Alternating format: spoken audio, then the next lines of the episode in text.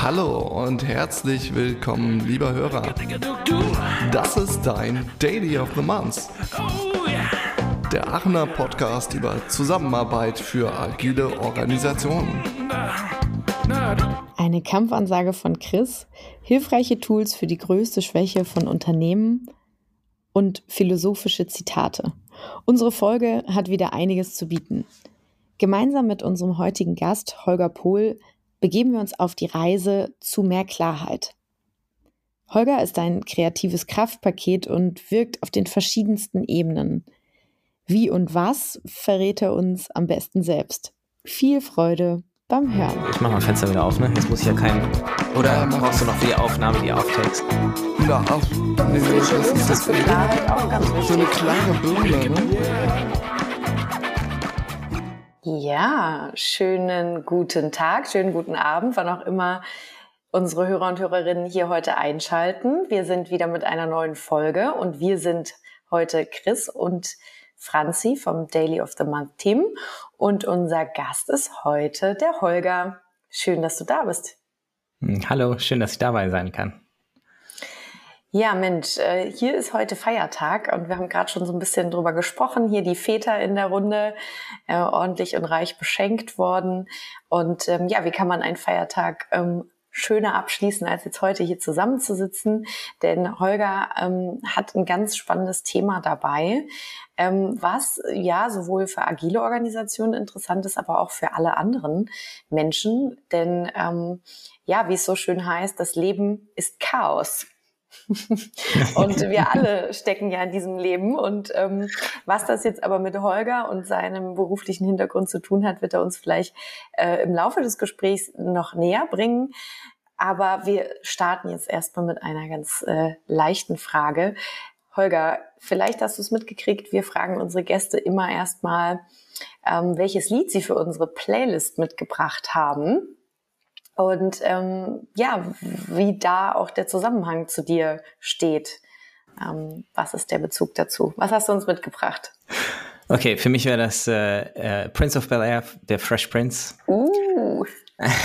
Der muss mit auf die Liste drauf. Ähm, einfach aus der Vergangenheit. Ich habe immer gerne, ähm, gerne früher Hip-Hop gehört, aber den klassischen Hip-Hop so aus der alten Zeit, wo er noch so ein bisschen happy, freundlich und irgendwie fröhlich war. Und äh, es hat mich bis heute mitgetragen und äh, auch meine Workshop-Teilnehmer müssen das oft hören, weil ich das immer noch auf meinen Workshop-Playlists habe. Und ähm, andererseits auch eben äh, Will Smith als äh, Schauspieler und Künstler meine, mein Leben lang eigentlich mitverfolgt habe und äh, sehr beeindruckt war immer von dem, was er gemacht hat. Mhm. Oh. Sehr schön. Ja, Franzi? genau, wir sind ja hier auch mit einem Bild, deswegen kriegen wir mal die Reaktion des anderen mit. Genau, jetzt hast du schon angedeutet, Workshops. Ähm, vielleicht magst du uns noch so ein bisschen äh, in deine Vita mitnehmen und so die, den ein oder anderen Meilenstein nennen, weshalb du jetzt hier bist und irgendwelche Workshops gibst. Was hat's denn damit auf sich? Ja, der Werdegang war nicht so richtig äh, geradlinig. Äh, du hast ja vorhin Chaos angesprochen. Das könnte man wahrscheinlich für meinen Lebenswerdegang auch direkt so übernehmen. Äh, ich habe immer gedacht, ich werde äh, Architekt. Das war immer so eine Mischung aus äh, Kunst und Ingenieurwesen. Und ich dachte, mir wurde auch immer gesagt, aus Kunst kann man nichts machen. Das heißt, ich musste irgendwas finden, wo ich kreativ sein kann und trotzdem Geld verdienen. Und äh, habe dann in Aachen äh, Architektur studiert. Das habe ich anderthalb Jahre lang durchgehalten und dann komplett verzweifelt aufgegeben, weil es einfach nicht das war, was ich mir vom Leben vorgestellt habe und auch nicht vom Studium äh, und wusste dann nicht mehr so recht, was ich machen sollte. War eine ziemliche Lebenskrise damals, hatte aber vor dem Studium äh, ein Praktikum gemacht in der Schreinerei und das hat mir viel Spaß gemacht. Da habe ich gedacht, gut, bevor du nichts wirst, wirst du Schreiner und äh, habe dann die Ausbildung zum Schreiner gemacht und ähm, das war eine sehr, sehr gute Entscheidung, hat mir viel fürs Leben äh, gegeben. Ähm, Schreiner sind nun mal auch einfach Allrounder, was so das, das handwerkliche Können angeht. Es hat super viel Spaß gemacht und äh, hat mir auch nochmal die anderen Ebenen gezeigt. Ich komme selber aus dem Akademikerhaushalt und äh, es war einfach gut, auch da nochmal andere Seiten des Lebens kennenzulernen.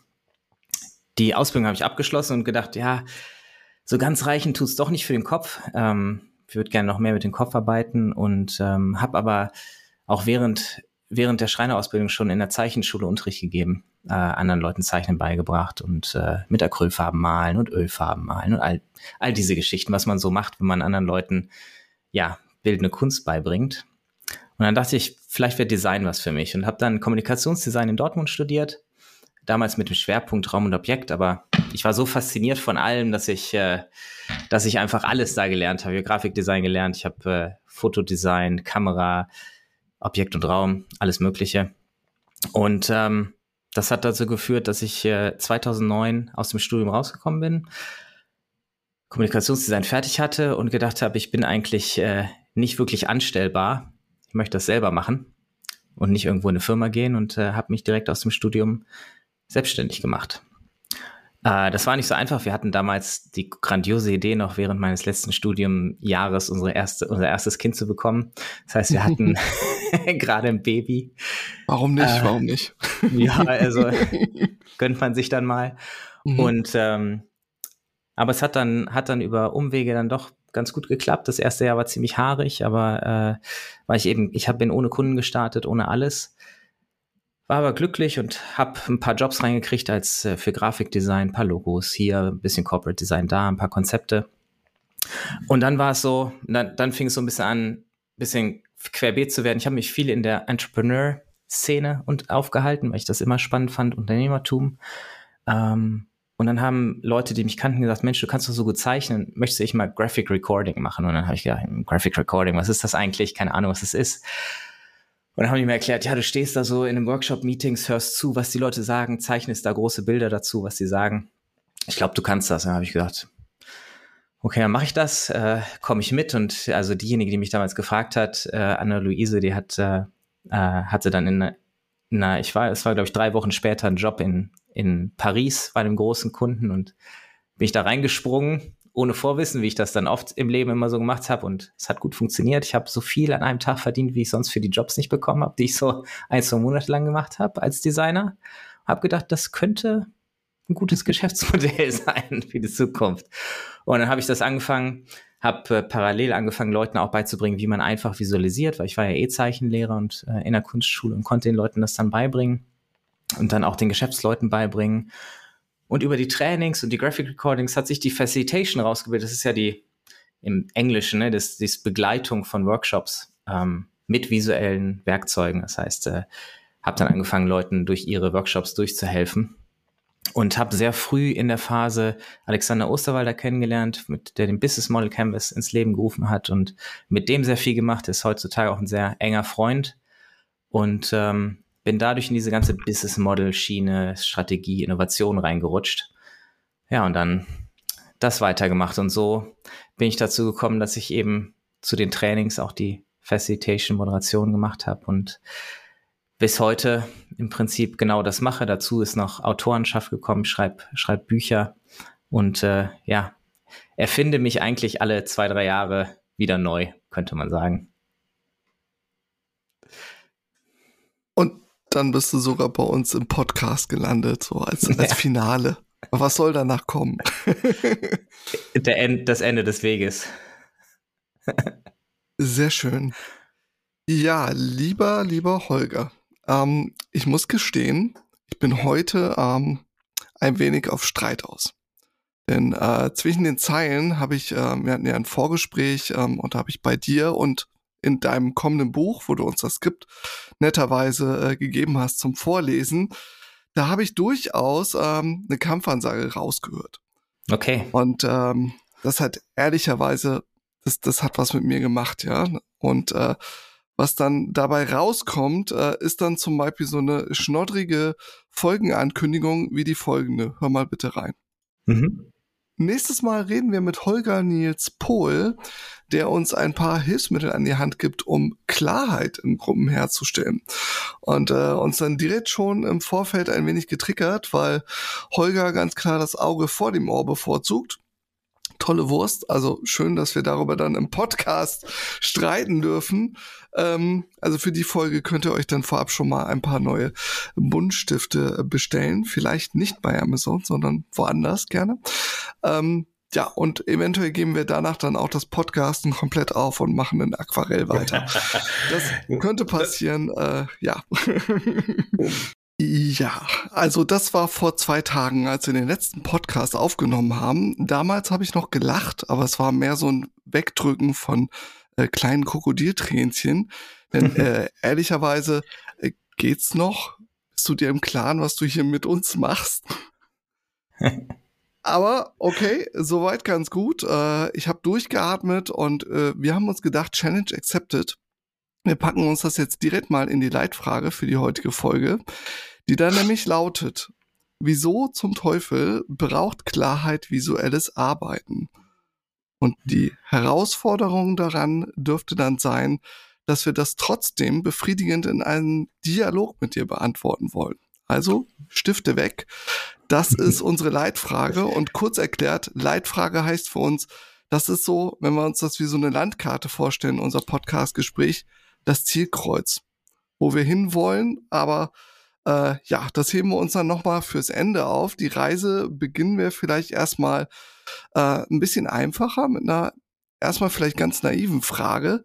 Ähm, wieso überhaupt Klarheit? Du stresst die Vokabel ja sehr stark in deiner Arbeit. Wieso ist das so ein wichtiges Thema für dich? Okay, du hast weit ausgeholt. Ich versuche das wieder einzufangen.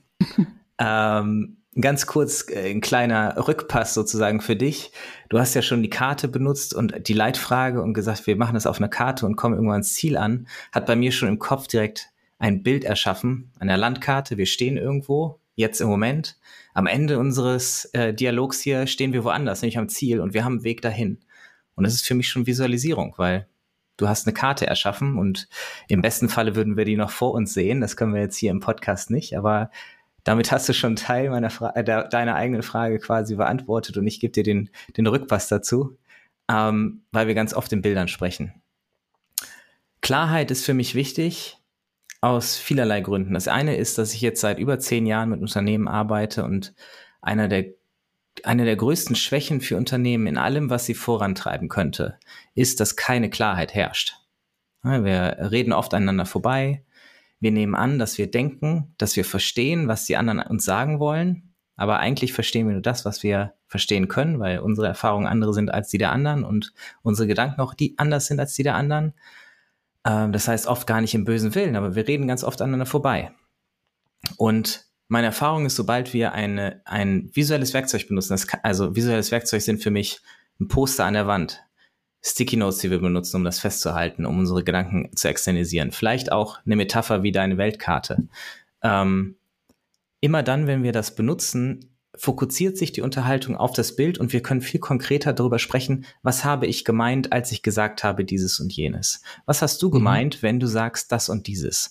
Ein Beispiel dafür ist, ich habe so eine Übung, die ich gerne mache mit, äh, auch mit gerne mit Führungskräften, wo ich ein DIN A3-Blatt bringe. Das waren so die Zeiten vor Corona. Heutzutage mache ich es dann digital. Aber äh, als wir noch vor Ort die Workshops hatten, DIN A3-Blatt mitbringen. Jeder kriegt ein DIN A3-Blatt und jeder kriegt ein Set von so vorgefertigten Icons auf Klebezetteln, ne, auf Etiketten. Ungefähr 20 verschiedene Icons. Und dann sage ich immer, okay, ihr sieben Leute hier, jeder für sich individuell, kreiert mal bitte ein Bild von der Strategie des Unternehmens. dann machen die das alle so 15 Minuten lang. Nachher hängen wir das an die Wand und von sieben Bildern haben wir sieben unterschiedliche Strategien des Unternehmens, obwohl alle es vorher gesagt haben, wir sind komplett auf einer Linie. Die Strategie ist, wir sind ganz klar, wo die Reise hingeht. Aber an der Wand hängen sieben unterschiedliche Bilder und dann fängt eine gute Unterhaltung an. Es ist nicht, um denen zu zeigen, dass sie schlechte Arbeit machen, sondern plötzlich erkennen sie, Mensch, wir haben aneinander vorbeigeredet. Als du gesagt hast, wir wollen das machen, habe ich gedacht, darauf folgt das. Nee, nee, als ich das gesagt habe, habe ich eigentlich gemeint, wir machen das, das und das. Ja, aber ich habe gedacht, das Wichtigste wäre so und so und so. Mhm. Und plötzlich haben wir eine ganz andere Unterhaltung und das ist dann Klarheit. Da entsteht mhm. Klarheit im, im Vergleich zu vorher der Unterhaltung. Okay. Jetzt hast du ein bisschen beantwortet, warum Klarheit allgemein, vor allen Dingen im Unternehmenskontext wichtig ist, weil da scheinbar vieles im Unklaren bleibt.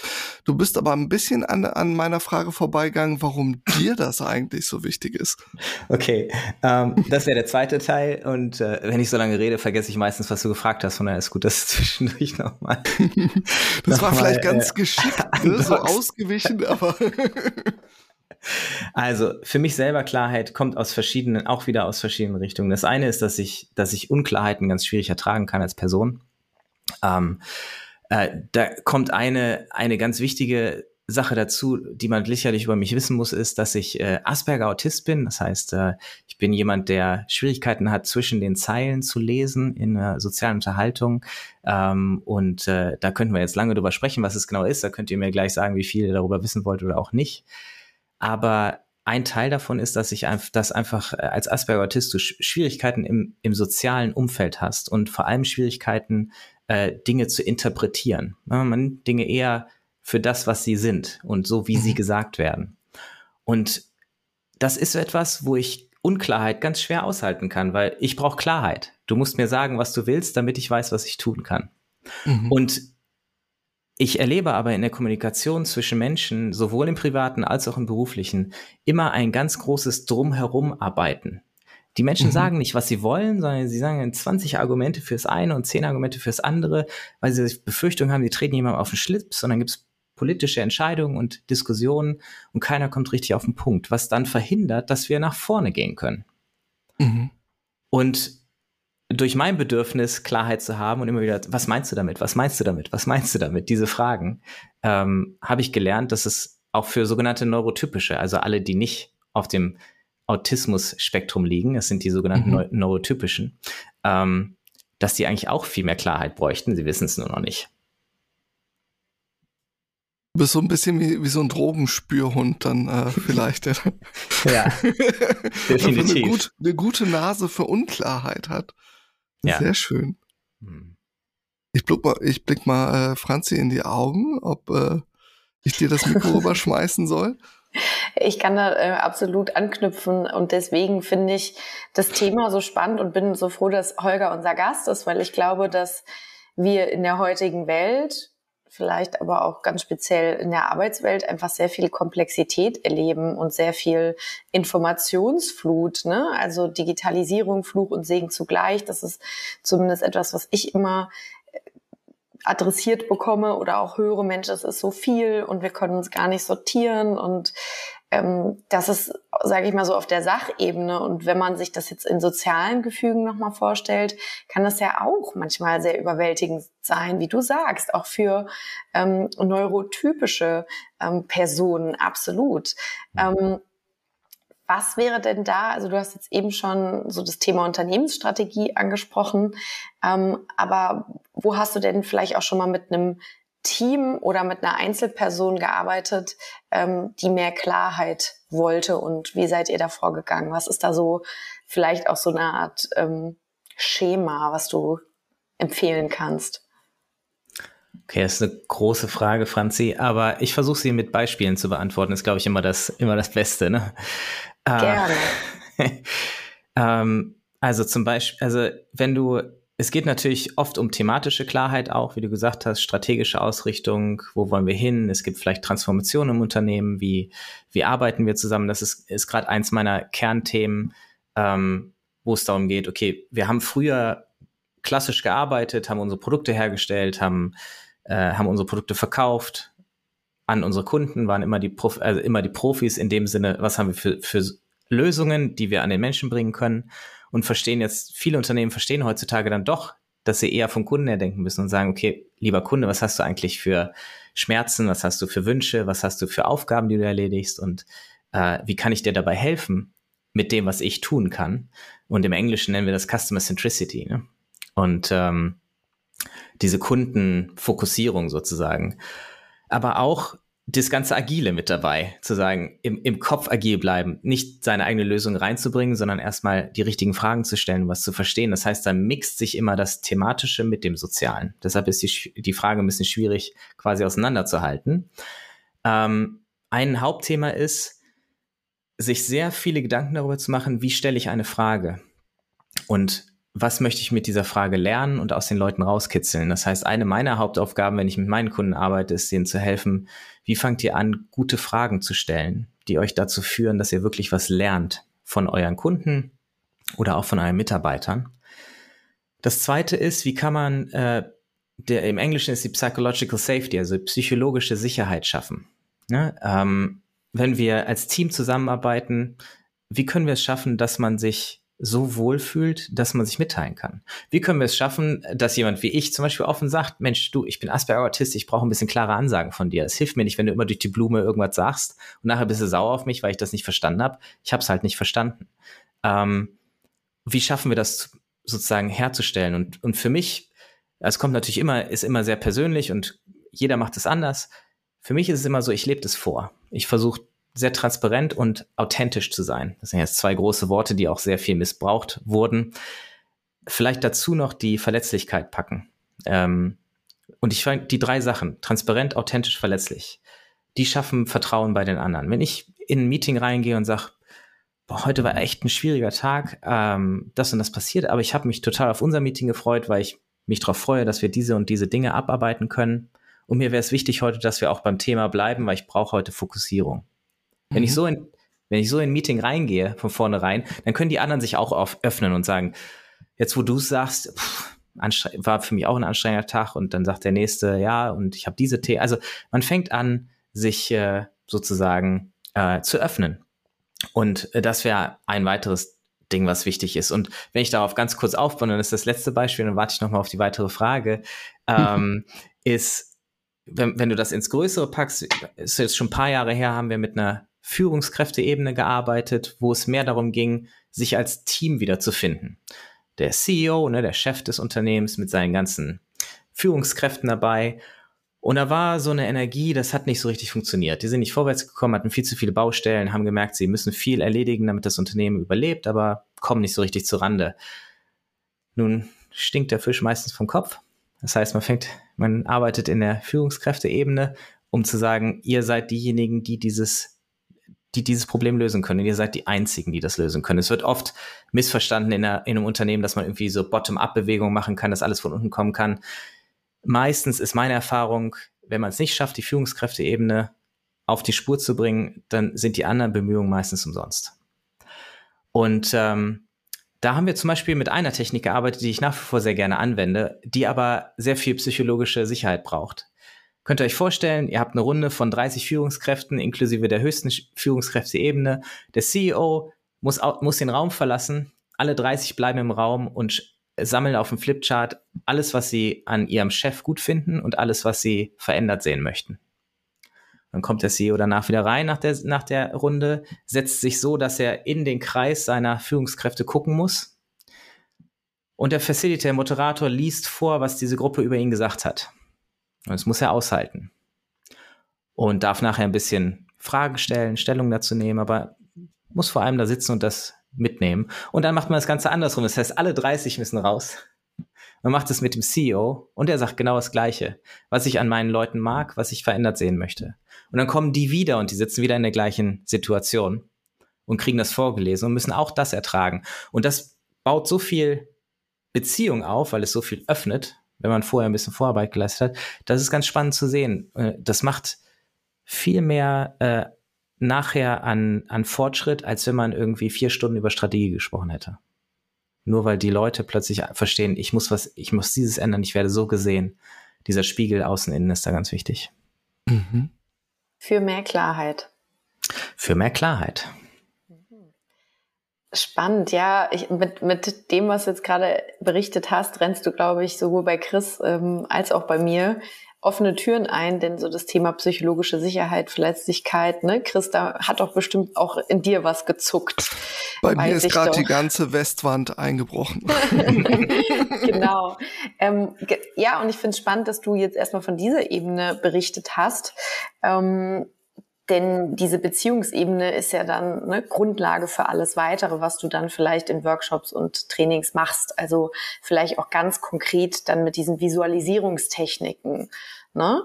Und ähm, eben mhm. äh, als, als du gesagt hast, ähm, Chris hat so weit ausgeholt und auch meine Frage war sehr lang, habe ich so gedacht, Mensch, wir hätten hier auch ein bisschen Visual Recording machen müssen, um ja. die Fragen, so kleine Lesezeichen mitzumachen. genau. genau, Chris ja. hält gerade seine Art Mindmap ins Bild, die er zur Folgenvorbereitung gemacht hat. Also er hat das Thema sehr ernst genommen und hat mhm. sich da auch direkt an, an Tipps orientiert. Genau. Ähm, mhm. Also meine Frage wäre jetzt auch noch genau in Bezug auf dieses ganz visuelle. Aber Chris, wenn du an das vorherige nochmal andocken willst, dann spiele ich dir auch gern nochmal rüber. Schieß, schieß ruhig mal raus. Alles gut. Genau, also so diesen visuellen Aspekt, das würde mich nochmal interessieren. Also warum visuell? Ich meine, wir sind ja hier auch in einem Podcast, ne? Wir sehen uns jetzt zwar äh, und können uns angrinsen, aber am Ende hören die Leute uns ja nur. Okay, warte hm. mal kurz. Ich frage trotzdem mal, ob, ob ich trotzdem hier nochmal reingrätschen darf, weil das Visuelle geht für mich schon in eine lösende Richtung. Finde ich auch spannend und würde ich gleich äh, hinterher gerne näher beleuchten.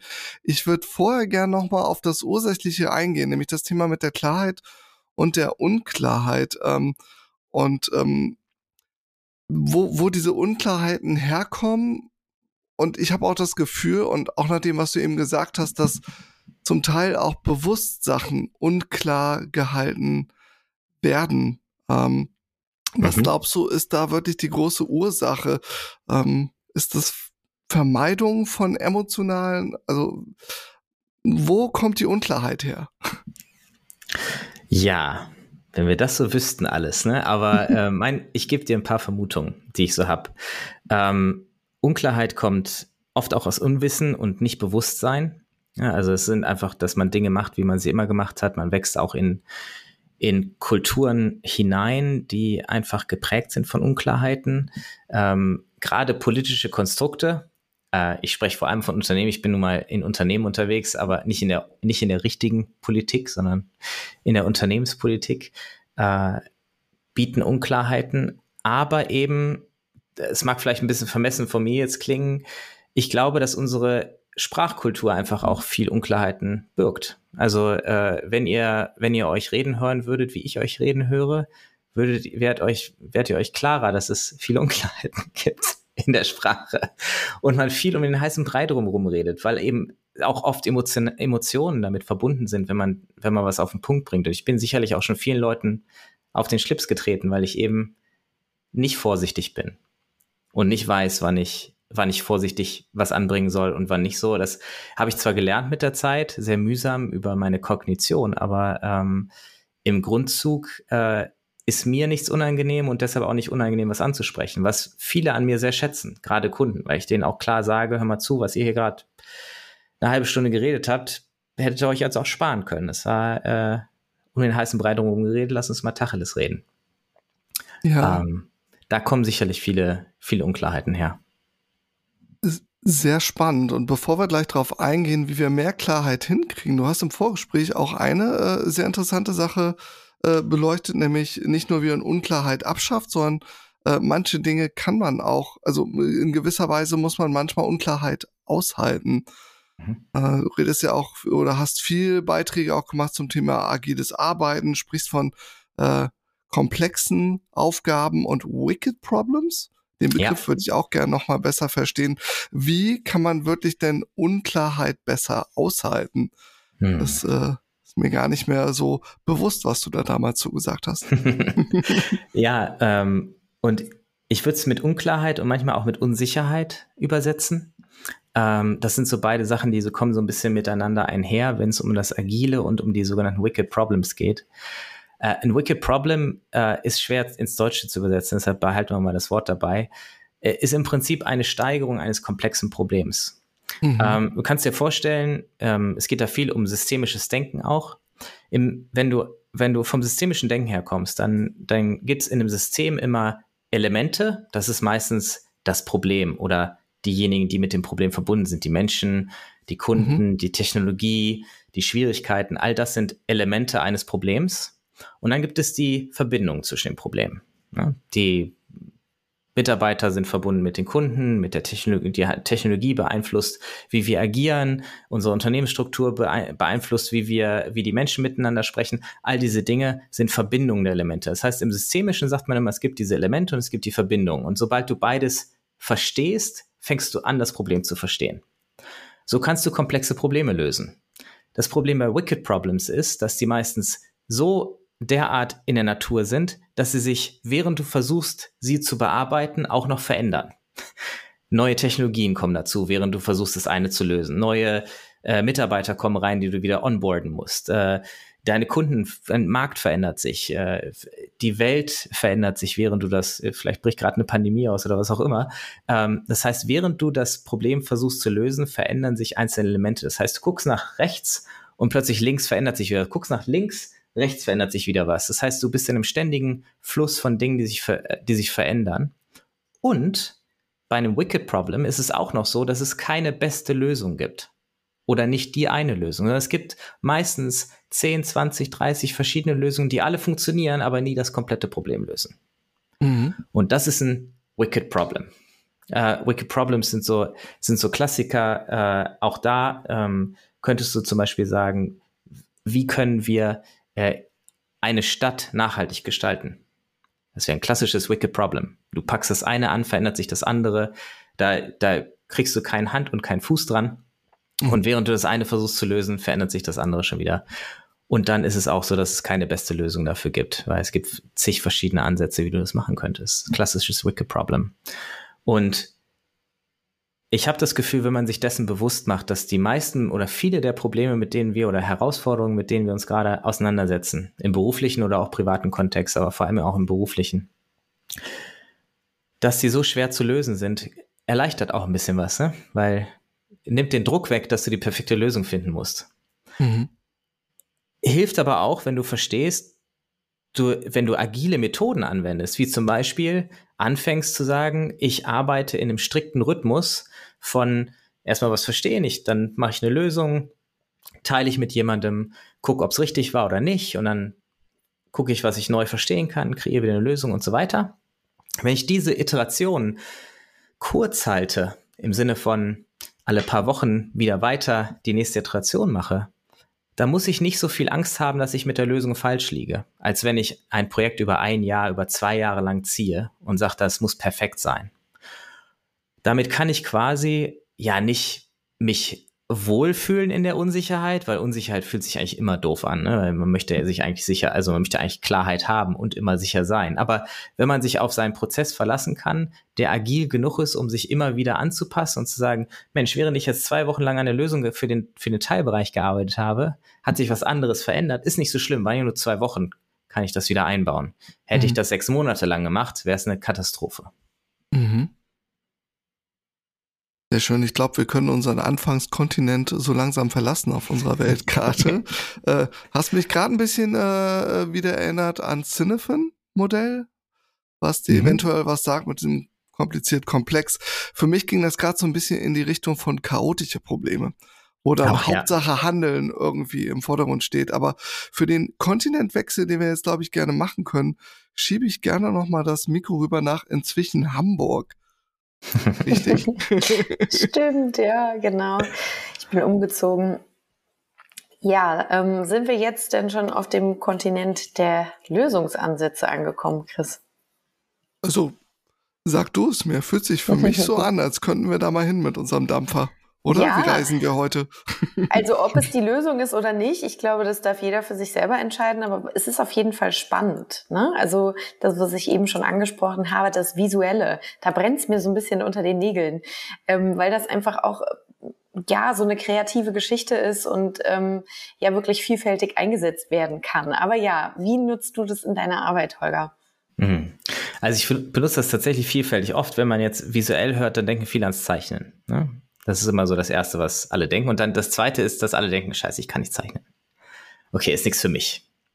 Und ich denke, da müssen wir differenzieren so ein bisschen und überlegen, äh, was bedeutet es visuell zu arbeiten. Und für mich ist visuell arbeiten immer dann, wenn du es schaffst, deine Gedanken auf eine Oberfläche zu externalisieren. Aus dem Kopf raus, irgendwo anders hin, damit andere es sehen können.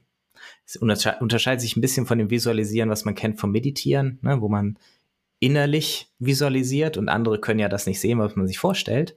Es geht immer darum, seine Gedanken auf ein Blatt Papier oder eine virtuelle Oberfläche zu bringen, äh, die uns, die uns anderen hilft, deine Gedanken zu lesen.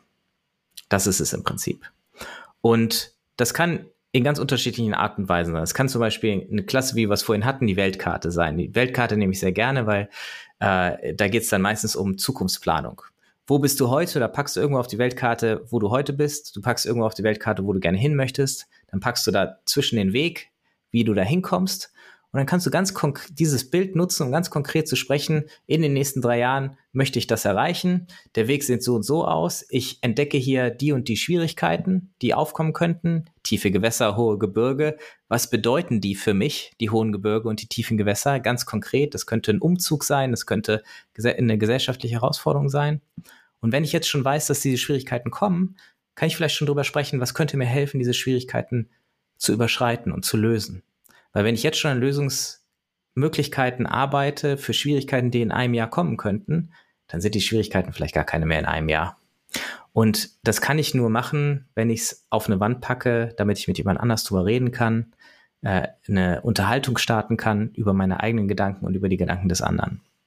Ähm, das wäre eine Variante. Also die klassischen, ich nenne das dann oft die Templates. Ne? Das sind so vor, vorbereitete Bilder, in die ich eigentlich nur noch schreiben muss oder Post-its reinhängen muss und schon habe ich eine visuelle Arbeitsweise.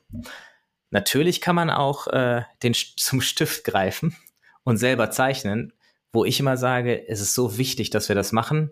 Und ich habe jetzt ja, ich habe ein paar Folgen von einem Podcast gehört und ich glaube, ich darf mir erlauben, noch eine Schleife zu drehen. Ähm, es gibt da so ein super schönes Konzept, was ich sehr mag, von Daniel Kahnemann. Der hat das Buch geschrieben, mhm. uh, Thinking Fast and Slow. Und ähm, der spricht von zwei Systemen im Gehirn. Das System 1 und das System 2. Ähm, wenn man jetzt bildlich spricht, ist das, ist das System 2 dasjenige, was wir bewusst denken, wo wir bewusst denken. Ist so quasi das, wo wir sagen, ich möchte jetzt dieses jedes machen oder äh, 1 plus 1 ist 2, das rechne ich bewusst aus. Alle, alle bewusst ausgeführten Aktivitäten oder bewusst ausgeführten Gedanken sind im System 2 verankert. Das ist relativ langsam, weil wir, auch wenn wir denken, wir könnten Multitasking machen, können wir ja eigentlich nicht. Wir können immer nur eins nach dem nächsten.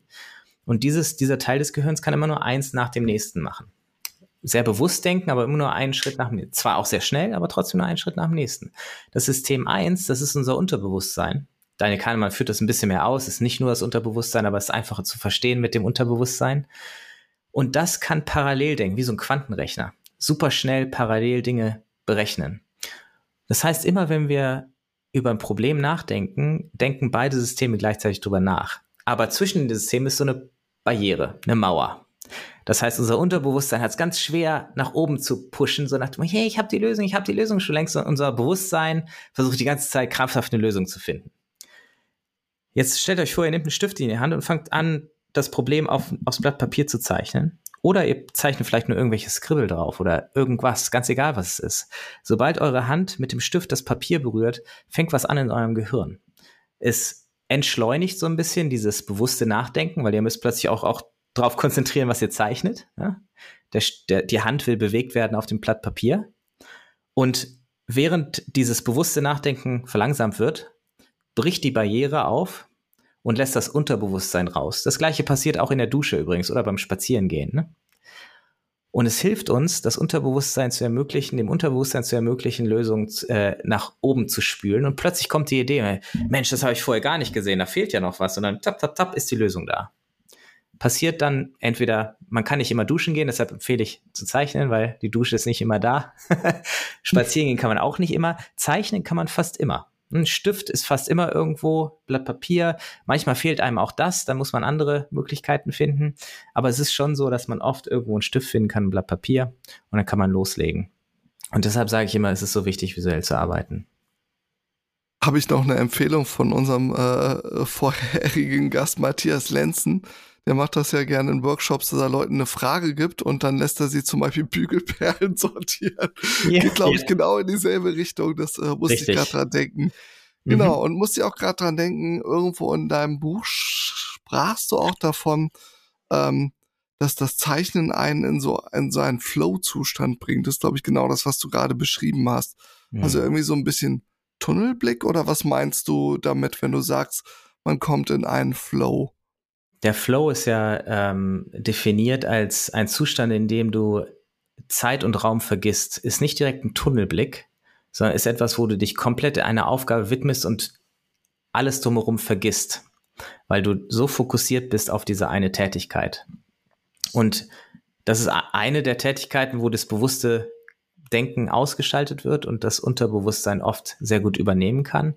Ähm, ist eine Tätigkeit, die, die manche Leute schneller erreichen, manche weniger schnell, aber gerade das Zeichnen kann sehr gut dazu führen, da, deshalb gibt es diese ganzen Ausmalbücher mit den Mandalas und sowas. Ne? Es ist diese, dass man da in diesen, in diesen Zustand der Leere kommt. Man ist auch oft Leere, ne? dass du über nichts anderes mehr nachdenkst als die Tätigkeit, die du gerade tust.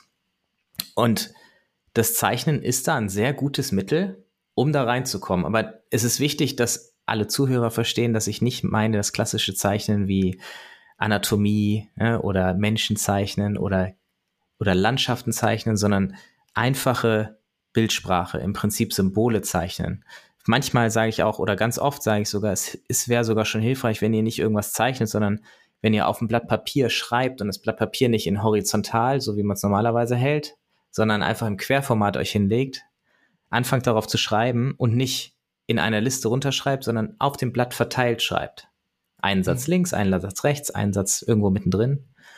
Und dann fangt ihr an, Rahmen drum zu zeichnen. Irgendwelche Rahmen. Und die Verbindung, wir sind wieder beim systemischen Denken. Elemente, das ist euer Geschriebenes, dann Verbindungen zu zeichnen. Und was plötzlich passiert ist, du willst eine Verbindung zwischen einer Aussage und der anderen zeichnen und merkst, nee, den Pfeil kann ich da nicht hinzeichnen, da fehlt noch was. Dass da was fehlt, siehst du aber nur, das hättest du nie gedacht und auch aus deinen Gedanken nie gefunden.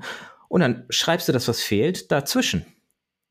Und plötzlich hast du eine Verbindung gefunden, die du vorher nie gefunden hättest. Das ist die Aussage von Leonardo da Vinci schon von, von damals, der immer sagte, wenn ich zeichne, sehe ich erst, was ich denke. Mhm. Total schönes Zitat. Ich glaube, mhm. das äh, kann man sich noch mal zweimal durch den Kopf gehen lassen. Das greift sehr viel ab, ja. Und mhm. das ist auch tatsächlich was, was ich in meinen Coachings auch merke, die ich ähm, hauptsächlich online durchführe und wir nutzen dann immer das Whiteboard und es hat auch gar nicht so viele Funktionen und mhm. Äh, die, das braucht es gar nicht. Also da kommen Kunstwerke raus, wo die Leute dann im Nachhinein sagen, ja, und dann habe ich mir das als PDF ausgedruckt und immer noch mal wieder angeguckt. Das ist deren Kunstwerk und das hat eben ihre persönlichen Gedanken ähm, ent, also enthält die persönlichen Gedanken und diesen Prozess auch und sei es nur mal ähm, mal auf die rechte und auf die linke Seite des Blattes eine Pro- und Kontraliste geschrieben ha zu haben, so ne? Ja. Ähm, also das ist ganz spannend, was da rauskommt. Ja. Hm. Vielleicht, äh, vielleicht dann aber der Klassiker, wenn ihr mit solchen visuellen äh, Tools um die Ecke kommt, dann kommt äh, Willi Meyer als Workshop-Teilnehmer und sagt, hey Leute, ey, also das mit den Zeichnen, nee, also da bin ich raus, also das kann ich gar nicht, zwei linke Hände und so weiter. Wie helft ihr denn Willi Meyer, dass er trotzdem mitmachen kann, weil der ist wirklich ganz, ganz überzeugt, ich kann das einfach nicht. Ja, das stimmt. Also dem Willi würde ich äh, auf viele verschiedene Weisen helfen. Das eine, was, wie ich, wie man helfen kann, ist, dass man vorbereitete Symbole hat, die man den, dem Willi an die Hand geben kann und der packt die einfach nur an die Wand als Sticker, ne, Post-it, als Karte. Äh, das heißt, er muss gar nichts selber machen, sondern kann die einfach sich aussuchen, an die Wand packen und damit ein Bild erstellen.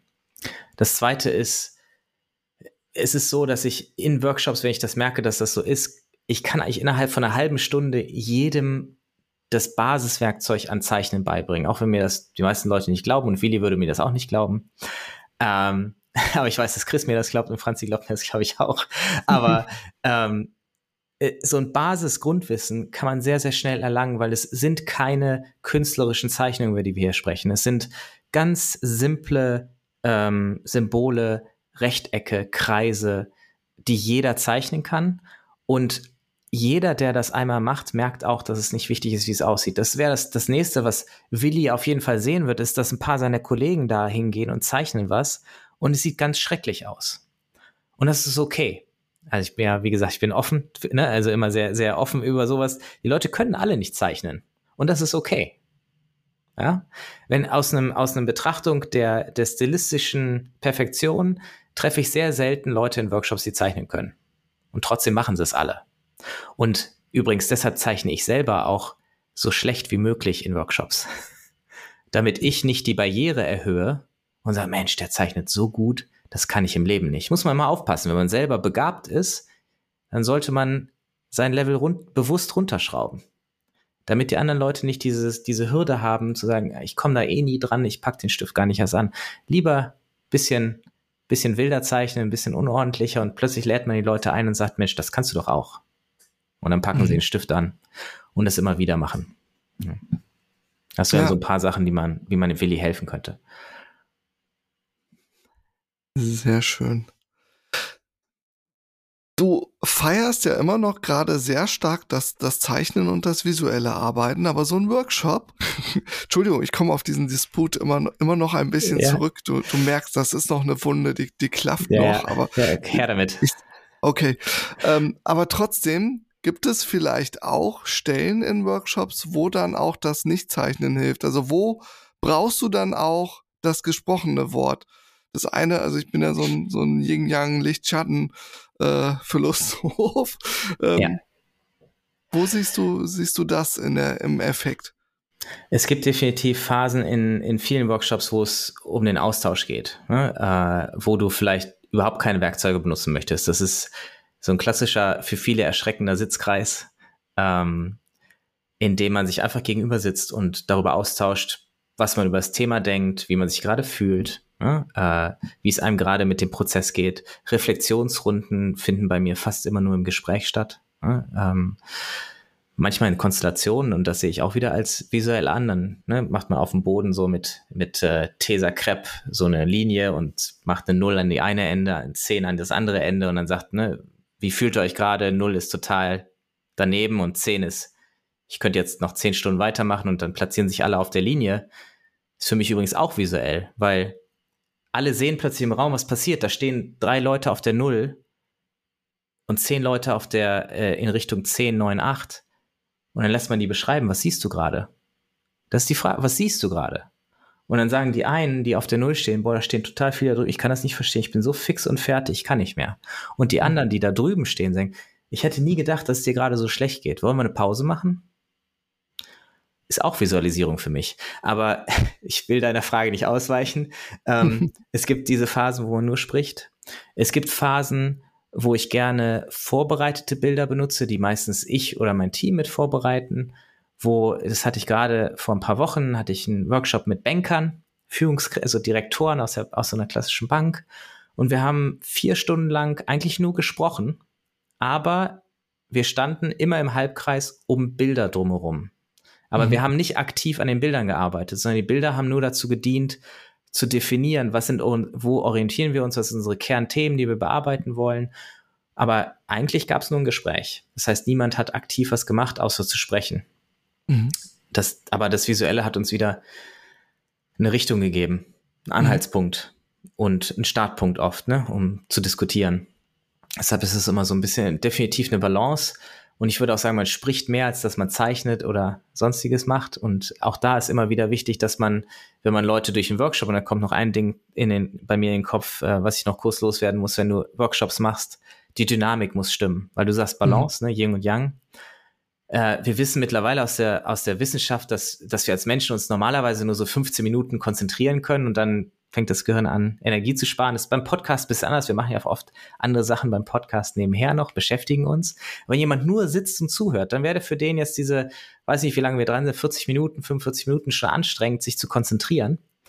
Und eigentlich ist es so in einem Workshop, alle 15 Minuten musst du deinen deinen Modus ändern. 15 Minuten Präsentation, mhm. dann eine Übung, ne? Kleingruppenarbeit, was auch immer, dann wieder 15 Minuten was anderes. Das heißt, Diskussionen versuche ich auch immer alle 15 bis 20 Minuten zu unterbrechen und die Leute zum Beispiel in Kleingruppen zu schicken, kurze Reflexion. Was habt ihr gelernt aus dieser Diskussion? Dann kommen sie wieder zurück, ist das Gehirn wieder refreshed, ne? ist wieder da und die können neu sprechen. Mhm. Und so, so ist das eben auch mit Unterhaltung, Visualisierung. Unterhaltung ist immer dieses Hin und Her, um den Leuten die Möglichkeit zu geben, das Gehirn immer wieder einzuschalten, immer da zu sein. Was mhm. zur Folge hat, dass die nach Workshops meistens deutlich platter sind als wenn sie normale Meetings haben. Ja. Kurze Nachfrage dazu noch. Ähm, in der klassischen Lernpädagogik sagt man doch ähm, oder spricht man doch auch von visuellen, auditiven, haptischen Typen. Ich weiß nicht, ob das jetzt die aktuelle Forschung ist, ne? aber vielleicht mhm. gab's, war jetzt zumindest so ein spontaner Gedanke von mir. Würdest du da auch mitgehen? Oder würdest du sagen, nee, im Kern sind wir doch alles visuelle Typen? also ja, also die Forschung gibt es, gehe ich mit. Und es gibt sich also gerade fürs Lernen, aber das sind alles Forschungen, die aufs Lernen spezifisch sind. Äh, das heißt, wo geht, da geht es um, äh, wie kann ich dann Dinge erinnern, besser erinnern, wenn ich das auf einen verschiedenen Input bekomme. Und da würde ich schon sagen, es gibt Leute, die können sehr, sehr gut nur über Gehörtes lernen. Es gibt Leute, die müssen das Visuelle haben. Äh, bei mir war es immer immer Big Picture Thinking. Ich habe schon fürs Abitur mein ganzes Zimmer ausgelegt mit so einer Mindmap.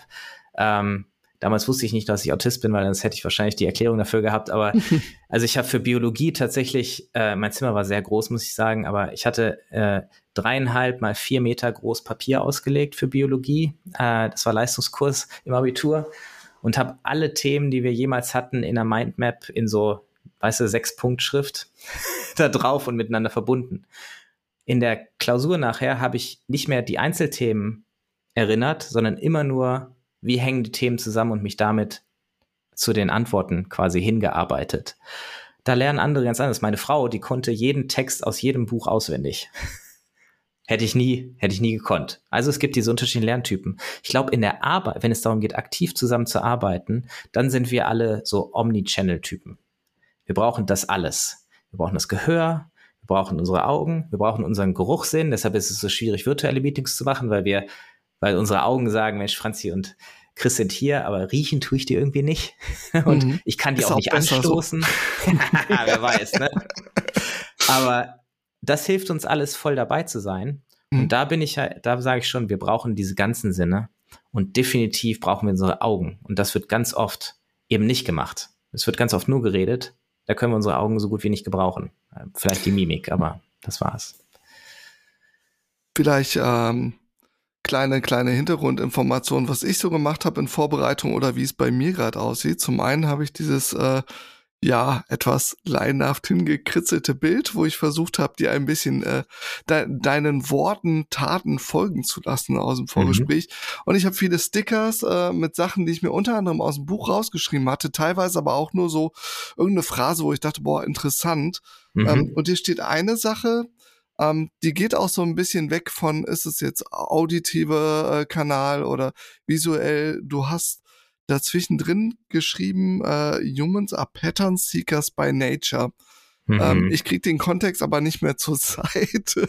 Vielleicht kannst du mir den Kontext nochmal geben, weil das, das ist irgendwie stark hängen geblieben bei mir. Ja, ja, also die Grundidee ist, dass wir immer nach Mustern suchen. Ne? Als Menschen sind wir davon abhängig, schon seit, seit wir quasi in der Entstehungsgeschichte der Menschheit waren wir immer abhängig davon, dass wir Muster verstehen hier ist Gras niedergetreten, da ist Gras niedergetreten, auf diese und diese Art und Weise, da sind Rückstände, das schließt darauf hin, dass hier irgendwo eine Herde ist. Ich muss all solche Geschichten. Wir waren immer und auch im, im sozialen Kontext mussten immer Muster verstehen, damit wir auch in der Welt klarkommen konnten.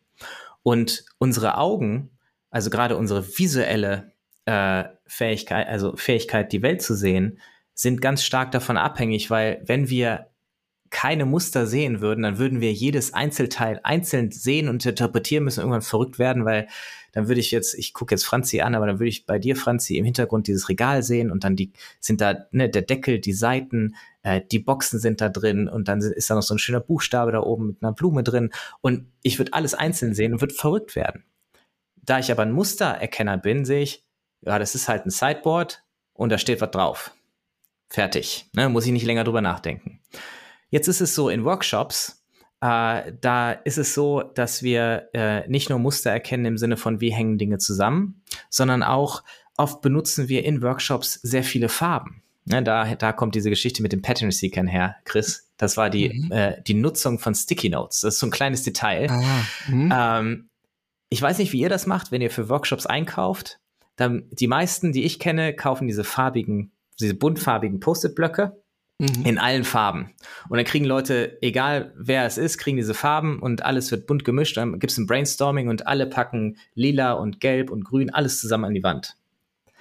Jetzt ist es so, dass wir als Menschen automatisch versuchen, Muster zu erkennen. Die gelben gehören eigentlich zusammen und die grünen gehören zusammen und das macht unser Gehirn verrückt. Vor allem, wenn wir versuchen, dann nachher Gruppen zu bilden, thematische Gruppen. Dann, dann packen wir plötzlich und dann eigentlich hätten wir die Tendenz, alle gelben zusammenzupacken, alle grünen, aber das können wir nicht. Wir müssen thematisch. Das macht es ganz schwierig, Inhalte analytisch zu identifizieren und nachher zuzuordnen. Deshalb sage ich immer, kauft bitte 90% gelbe Sticky oder welche Farbe auch immer ihr, also ihr präferiert und dann nur 10% von anderen Farben, um nachher Akzente zu setzen, damit ihr Klarheit an der Wand habt.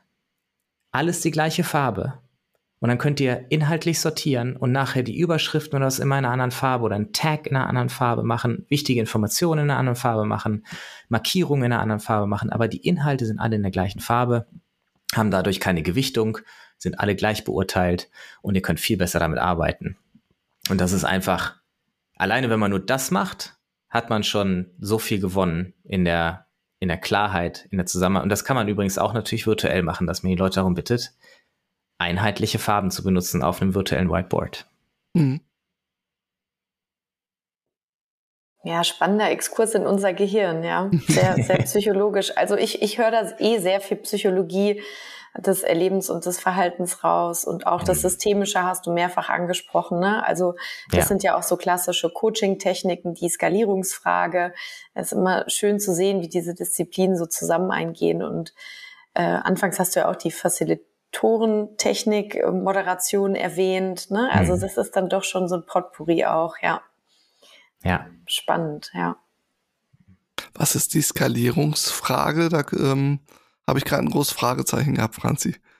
Genau das, was äh, Holger gerade erklärt hat, ähm, als er meinte, dass er mit so einem Klebestreifen, also ne, so gesehen hat das dann im Raum angewandt. Eine Skalierung ist immer eine Frage zwischen 0 und 10 oder zwischen Aha. 1 und 10. Okay. Ähm, wo mhm. positionierst du dich da? Kannst du auch auf dem digitalen Whiteboard machen. Du kannst das mhm auch nur verbal machen. Aber genau das ist ja der Punkt, mal eben das zu erleben. Äh, wie fühlt sich das denn an? Oder auch äh, ganz klassisch diese Familienrekonstruktion. Ne? Also ja. dieses Thema kommt ja aus der Familientherapie. Wie stehen denn Menschen zueinander und übertragen auf die Arbeitswelt? Wie steht denn ein Team zueinander? Mhm. Und dann mal zu erleben, wow, da steht jemand ganz weit außen okay, jetzt Perspektivenwechsel, wie fühlt sich denn diese Person und wie fühlt sich das für euch an, dass die Person da steht, ja? Und schon mhm. hat man ja auch in den Raum was gebracht, was man visualisiert. Also ist zumindest jetzt meine Assoziation auch gewesen damit. Mhm. Absolut. Es macht so viel mehr, als man, als man oft denkt. Ich, man kann da auch ganz viel Unternehmens, in der Unternehmenskultur mitarbeiten. Ich habe schon viel auch gemacht mit diesen Skalierungsideen mit Zeitschienen, zu sagen, wann bist du ins Unternehmen gekommen, wann war ein wichtiges Ereignis, was hat dich besonders berührt. Äh, aber auch wenn es um agil Transformation und Vorwärtsdenken geht, zu visualisieren, wo sind die Leute im Kopf? Es gibt diese Early Adopter, ne, diese, die Leute, die ganz früh dabei sind und schon irgendwie agile Spezialisten sind. Die stellen sich bei einer 10 auf. Und dann gibt es ganz, ganz viele, die bei der Frage nach, wo würdest du dich aufstellen? Null ist, Mensch, ich bin noch komplett wie früher im alten Arbeitsleben und zehn ist, ich bin quasi, ich bin schon in Blut und DNA übergegangen agil. Und die Leute stellen sich da auf und du siehst plötzlich, wie viele Leute noch ganz weit Richtung Null stehen. Und das macht ganz viel mit den Menschen im Team, weil plötzlich diejenigen, die schon so super agil sind, merken, Mensch, ich rede vielleicht dauernd an den anderen vorbei, weil ich bin schon viel zu weit vorne. Ich muss die anderen mit, erst richtig mitnehmen. Das macht so, es sind so kleine, manchmal kleine Details, die ganz viel auslösen können. Genau, insofern kann man das eigentlich auch mal ohne jegliche Ausbildung oder Weiterbildung mal probieren. Also wer das jetzt irgendwie hört und denkt, das klingt spannend, ne, das ja. kann man einfach mal ausprobieren und auf sich wirken lassen. Total. Äh, kleiner Tipp, wenn man es mal ausprobieren möchte, ich stelle mich dann gerne selber auf den Stuhl, um einmal von oben zu gucken und frage dann auch vom Stuhl aus runter. Das macht immer, alle lachen immer, es ist so, schon mal so ein kleiner Auflockerung, ne? ah, der stellt sich jetzt auf den Stuhl und äh, fragt dann immer einzelne Leute aus den Gruppen, wie fühlst du dich hier, was siehst du? Also es sind eigentlich immer die gleichen Fragen. Was siehst du von da, wo du stehst? Wie fühlt es sich an, da, wo du stehst? Und dann auch, was denkst du, wie sich die fühlen, die da wo ganz anders stehen? Ja? Sehr spannend. Ich habe auch eben kurz an dieses äh, Cognitive Murder denken müssen, als du das mit den Stickies erzählt hast. Ne? Ähm, ja. Ich glaube, das muss man auch nicht mehr erklären, aber irgendwie auch die richtige D Dosierung der Informationen oder der, äh, der Patterns, die dann auftauchen, was zum Beispiel passieren könnte, wenn man die ganze Zeit Farben wild durcheinander mischt. Ja. Mhm. Ja, gut. Ähm Jetzt sind wir ja schon ein bisschen länger zusammen hier auf unserer Reise ähm, durch, die, durch die Weltgeschichte, durch die Weltkarte, die Chris am Anfang visualisiert hat. Und vielleicht wäre das auch ein guter Moment, ähm, dich zu fragen, Holger, was gibt es denn, was wir jetzt noch nicht angesprochen haben, es aber ziemlich wichtig wäre zu wissen oder etwas, wo du sagst, ähm, nee, da, da würde ich jetzt gerne mal nochmal von berichten. Also mhm. herzliche Einladung für dein Drum-Solo, wie Chris das gerne nennt. Mein Drum-Solo. Ja, ich würde, ich finde, eine Sache haben wir noch nicht richtig angesprochen. Wir, wir sprechen immer viel über Visualisierung. Für mich ist es aber auch viel ähm, Mindset. Was ist das deutsche Wort für Mindset? Äh, weiß ich nicht. Äh, ihr wisst, was ich meine. Die Einstellung. Ne? Ja. Ähm, ja, das Mindset ist, wie, wie gehst du an etwas ran? Welche, welche Einstellung hast du in der jeweiligen, äh, in einer, in einer jeweiligen Situation? Ähm, ich gebe ein Beispiel. Äh, du hast ein Projekt, was du gerade startest oder was gerade läuft. Bist du dir eigentlich bewusst, in welcher Phase dieses Projektes du gerade steckst und was gerade hilfreich ist? Es gibt zum Beispiel äh, die Aussage, dass in, ein, in der Phase, wo man im Projekt gerade versucht, Dinge abzuschließen, ist eine, ein toxisches Verhalten, also ein, ein Fehlverhalten ist, neue Ideen reinzubringen. Ne? Weil das verhindert nachher, dass man fertig wird. es gibt diese Leute, die dann immer neue Ideen reinbringen, in der Phase, wo es eigentlich darum geht, einen Abschluss zu finden, um den nächsten Schritt zu machen. Und das einhergehend mit der Erkenntnis, äh, die ich irgendwie in den letzten Jahren hatte, wenn wir über Agil sprechen, dass es so viele Prozesse gibt, um das zu steuern, um zu wissen, in welcher Phase wir sind. Es gibt Design Thinking, es gibt Scrum, es gibt Agile, es gibt Lean äh, Startup, es gibt Business Model Innovation und es gibt Lean Six Sigma und was auch immer es noch gibt. Es gibt all diese Prozesse. Was mir wichtig wäre rüberzubringen nochmal für alle ist, wenn ihr, wenn ihr versucht, das alles zu vergessen, dann unterliegt eigentlich jedem Projekt, was wir haben, einfach nur drei Phasen. Das ist, ich versuche das Problem zu verstehen, was ich lösen möchte. Dann kreiere ich dafür Lösungen und die teile ich mit jemand anderem, um zu verstehen, ob das die richtige Lösung war oder nicht und nehme das mit auf eine neue Ebene des Verstehens, um wieder die Lösung anzupassen, wieder zu teilen und so weiter und so fort. Das heißt, ich laufe immer durch den gleichen Zirkel durch, ne? immer durch Verstehen, Kreieren, Teilen. Und das ist ein Teil des in dem Buch, den, in Creating Clarity, dieses das Clarity Framework, was ich sehr wichtig finde, weil mir gibt es diesen Anhaltspunkt, sind wir gerade in der Phase des Verstehens, dann geht es darum, ganz viel zu sammeln und alle Ideen wegzuparken. Wir wollen keine Ideen für Lösungen, wir wollen erstmal das Problem verstehen, weil viel zu oft springen wir auf die Lösung für ein Problem, obwohl wir das Problem noch nicht richtig definiert haben. Es ist, ist eine Krankheit in vielen mhm. Unternehmen, die sagen, ja, wir wissen, das Problem ist klar, wir finden jetzt Lösungen und dann gibt es eine Lösung für ein Problem, was eigentlich gar nicht das entscheidende Problem war. Das heißt, wir, wir müssen erstmal verstehen, wenn wir in, diesem, in dieser Phase sind, müssen wir erstmal, erstmal alles sammeln, um überhaupt ein Bild zu erschaffen zu können von dem Problem. Und erst danach gehen wir in die Phase des Kreieren, so viele Ideen generieren und nachher runterdampfen und vielleicht Prototypen entwickeln oder Konzepte. Ähm, das ist die Phase des Kreierens, des Erschaffens von, von Lösungen. Und dann denken immer viele, jetzt habe ich die Lösung, da muss ich ja nicht mehr viel machen und kann umsetzen. Dann vergessen viele, dass es so wichtig ist, die in einer guten Art und Weise zu präsentieren. Ich habe so viele gute Lösungen und gute Ideen in der Vergangenheit gesehen, die nicht das Licht der Welt äh, erblickt haben, weil sie total miserabel präsentiert wurden. Also die besten Ideen sterben aus, wenn sie nicht gut präsentiert und geteilt werden.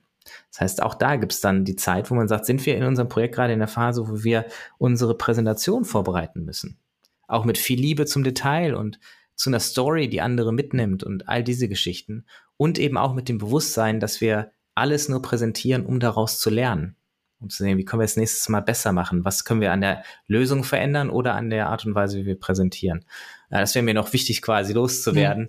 Äh, weil wenn man das hat, diese drei Mindsets sozusagen, verstehen, kreieren, teilen, dann hilft einem das im, durch so ein Projekt und eben die Wicked Problems, äh, Chris, auch besser mit umzugehen. Unabhängig, ob du Design Thinking machst, Scrum oder sonst was, das kannst du alles oben drauf flanschen. Aber es ist eigentlich immer diese drei Schritte für alles, was du tust. Franz, jetzt müssen wir uns einigen. Erst du, dann ich. nee, super, dass du es erwähnt hast, Holger. Da habe ich nämlich die ganze Zeit schon drauf gewartet, dass, dass du diesen Dreiklang nochmal reinbringst, weil der ja doch sehr eingängig ist und er in deinem Buch steht. Und das haben wir jetzt auch schon zweimal erwähnt. Vielleicht ähm, einfach da noch kurz die Info, dass das fast fertig ist, beziehungsweise wann kommt es raus? Also, ähm, jetzt, wo wir es gerade aufnehmen, äh, wir sind jetzt im Mai 2022, ähm, bereite ich gerade die Kickstarter-Kampagne vor. Das heißt, das Buch ist fertig geschrieben, es ist fertig gelayoutet in Englisch. Ne? Die englische Version, das Deutsche kommt ein bisschen, braucht noch ein bisschen. Ähm, und ist fertig editiert, alles, alles komplett durchgelaufen und äh, ich werde im Juni eine Kickstarter-Kampagne dazu starten. Das heißt, wenn Leute das dann noch hören in der Zeit, dann läuft die Kickstarter-Kampagne. Wenn äh, das vorbei ist, kommt das in die offiziellen Läden Ende des Jahres. Äh, dann werde ich es quasi äh, offiziell vertreiben. Aber jetzt im Juni äh, werde ich äh, eine Kickstarter-Kampagne dazu starten, um das Buch äh, quasi zum ersten Mal zu veröffentlichen. Sehr gut. Ja, äh, mit dem Mindset. Ähm, ich bin sehr happy. Ich hatte mir bei dem Mindset eigentlich so einen großen Blitz aufgeschrieben, weil ich äh, oft das Gefühl habe, dass der Begriff Mindset und Agile Mindset, das hat sich irgendwie zu so einem Killer-Argument entwickelt. Ne? Und dann wird schnell gesagt, wenn irgendwo agile Methoden eingeführt werden, Scrum, was auch immer, oder äh, Kanban, ja, das klappt hier alles gerade nicht, weil die Leute haben einfach noch nicht das richtige Mindset. Das ist dann manchmal fast schon so religiös und äh, geht manchmal in der Perversion schon fast über in ein, die Leute müssen alle gleich denken und dann kriege ich immer ja. ganz viel Angst. Aber du hast ja. das, finde ich, jetzt sehr gut durch die Beispiele sehr plastisch äh, gemacht, dass du damit eigentlich, also ich konnte das anpacken. Das hat mir sehr geholfen. Deswegen vielen Dank dafür. Ich hatte so ein bisschen den Gedanken von, es geht einfach um Bewusst Bewusstsein, also Situationsbewusstsein. Ja. In welcher Situation bin ich gerade? Ähm, was hilft mir gerade in dieser Situation und was eventuell auch nicht? Und ähm, dafür finde ich das hilfreich und dann könnte ich mich auch hinter einem Begriff wie Mindset stellen, auch wenn ich den häufigen Situationen, also ich kriege mittlerweile äh, kleine Pocken, wenn ich den höre.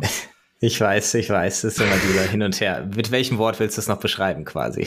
Ja, ja, genau. Und es ist halt auch wieder so, so ein Buzzword, das sehr, sehr unklar ist und so rumwabert.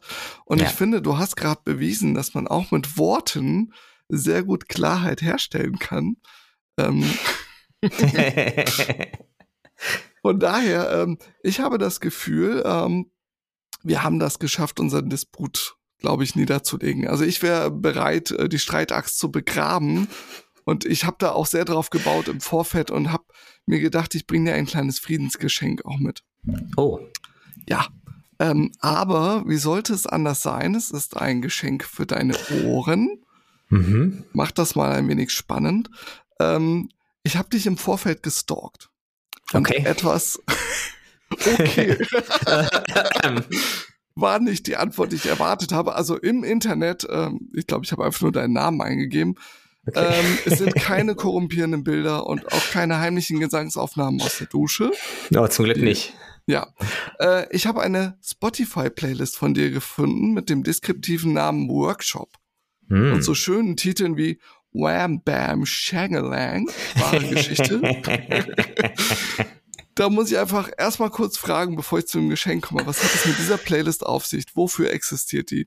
die ich habe da die, so eine Ahnung, wenn die Workshop heißt, aber bitte erzähl ja, mir die Geschichte. Ähm, das ist eigentlich, also die Workshop-Playlist ist vor allem zusammengestellt aus Soundtracks äh, von Guardians of the Galaxy, von den Marvel, aus dem Marvel Universe. Und ich finde, es ist einer der äh, lustigsten, äh, stimmungsmachendsten Soundtracks, die es so irgendwie gibt, zumindest für mich. Ähm, und die Lieder sind unerwartet für die Teilnehmer, was sie rauslockt aus ihrer Komfortzone. Sind aber fast immer gute Laune-Lieder, das heißt, äh, in einem positiven Art und Weise rauslockt. Und immer wenn ich die spiele, ähm, erhöht das die Kreativität der Leute und die Lust mitzumachen und überrascht sie, wenn sie aus der Pause wiederkommen und hören so, solche Lieder und sehen mich vielleicht ein bisschen rumflippen, weil gehört auch bei mir dazu. Ich muss, wenn die, ich muss auch immer über Bewegungen oft äh, mich runterholen, weil Workshops jetzt als Autist sind Workshops immer ein bisschen anstrengend, ehrlich gesagt, weil es sind ja ganz viele andere Leute da, die man dann steuern muss und da brauche ich ein bisschen Bewegung manchmal, ein bisschen rumhampeln und äh, dann hampel ich da ein bisschen rum und die Musik läuft und die Leute kommen wieder und hampeln die ein bisschen mit und äh, das macht auch wieder eine andere Stimmung. Und es geht mhm. immer darum, Leute aus ihrer Komfortzone rauszuholen.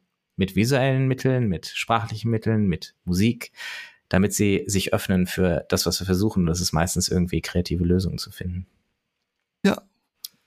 Ja, komme ich zurück zum Geschenk. Äh, mhm. Ich schenke dir heute eine neue Playlist oh. mit dem Titel Himmelfahrtskommando Pol 22. Was Besseres ist mir nicht eingefallen, aber. Sehr ne, gut. Man darf ja bedenken, heute ist nicht nur Bollerwagentag, heute ist Christi Himmelfahrt. Ja. Ähm, Genau, ist ein, ein Mixtape von uns quasi. Ich glaube auch unter 60 hm. Minuten, ganz klassisch, zur freien Verwendung für whatever. Super. Und ich mag da einen Song rausheben, den du vielleicht für ein Experiment nutzen kannst.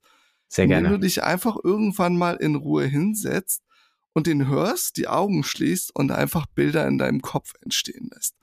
Der Song ist von Captain Peng und Schaban, hier passend dazu das T-Shirt heute an, mhm, mhm, das die Hörer jetzt nicht sehen. Und der ja. Track heißt Sie mögen sich. Das passt jetzt wieder zum Friedensangebot. Ähm, ich glaube oder denke, es geht so ein bisschen um Beziehungen im Wandel. Auch das haben wir heute gehört, wie passend. Und mhm. ich zitiere mal kurz für einen Eindruck. Fuchs sein fetzt doch. Und er so, ja, Fuchs sein fetzt, aber mein wahres Wesen ist einfach kein Fuchswesen. Denn wahres Wesen ist kein Fuchswesen, so ein Blödsinn. Was soll denn die Scheiße, wenn du kein Fuchs bist? Was bist du denn dann? Er zitterte und schaute ihr lange in die Augen und sprach, ich bin ein Albatros. und mit diesen bedeutungsschwangeren Worten gebe ich zurück an Franzi und frage, bist du eigentlich ein Fuchswesen? Ja, absolut. Ähm, das ist äh, tatsächlich so, denn ich war im Kindergarten in der Fuchsgruppe und es hat mich mhm. nachhaltig geprägt. Wenn ein Fuchs. Ich war bei den Albatrossen. das prägt doch. Ähm, ja, ich habe hier gerade mal parallel mitgeguckt. Also die Songauswahl in der Playlist ist super. Ähm, Holger, sehr schönes Geschenk. Und ähm, deinen Song, den packen wir natürlich in unsere Playlist, die ja jetzt auch wächst und gedeiht. Ähm, ja. Sehr gut. Gut, dann mache ich mal noch eine Schleife dran ähm, und äh, habe mir aufgeschrieben, äh, ich, ich sag was zur nächsten Folge. Aber, surprise, surprise, ähm, wie war das gleich? Unklarheit aushalten. Die nächste Folge ist ein Mysterium, ein Wicked Problem, ähm, denn unsere Folgenplanung im Team steht noch aus. Vielleicht kommt ja auch wieder eine interne Folge mal um die Ecke. You never know. Ähm, vielleicht hast du, Holger, auch eine Themenempfehlung für uns. Hm. Jetzt oder gleich, kannst du gerne drüber nachdenken. Äh, oder habt ihr habt vielleicht auch Ideen, ihr an den Lauschapparaten oder einen interessanten Gast im Auge oder wollt euch selbst von uns ausquetschen lassen, dann ran an die Mail äh, post at dailyofthemonth.de oder kommt in unsere Signal-Gruppe. Wir freuen uns. Und äh, damit sind wir bei dem X angekommen bei der Karte, Holger. That's it. Sehr gut. Sehr Magic. Gut. Ich bedanke mich. Das war ein herrliches Gespräch. Ich habe es sehr genossen. Ich auch, definitiv. Ja, schön, dass du, schön, dass du da warst und uns äh, ja so ein bisschen in deine Welt mitgenommen hast. Vielen Dank für die Einladung an euch beide. Hat mir sehr viel Spaß gemacht. Dankeschön. Alles klar. Ciao. Tschüss. Ciao.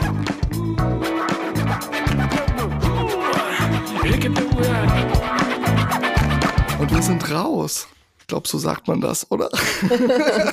Off the record.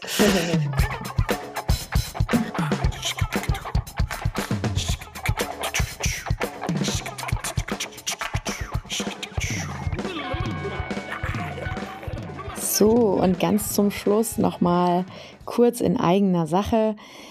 Ja, für mich war das als Host jetzt erstmal die letzte Aufnahme für Daily of the Month als Hörerin bleibe ich dem Podcast natürlich erhalten.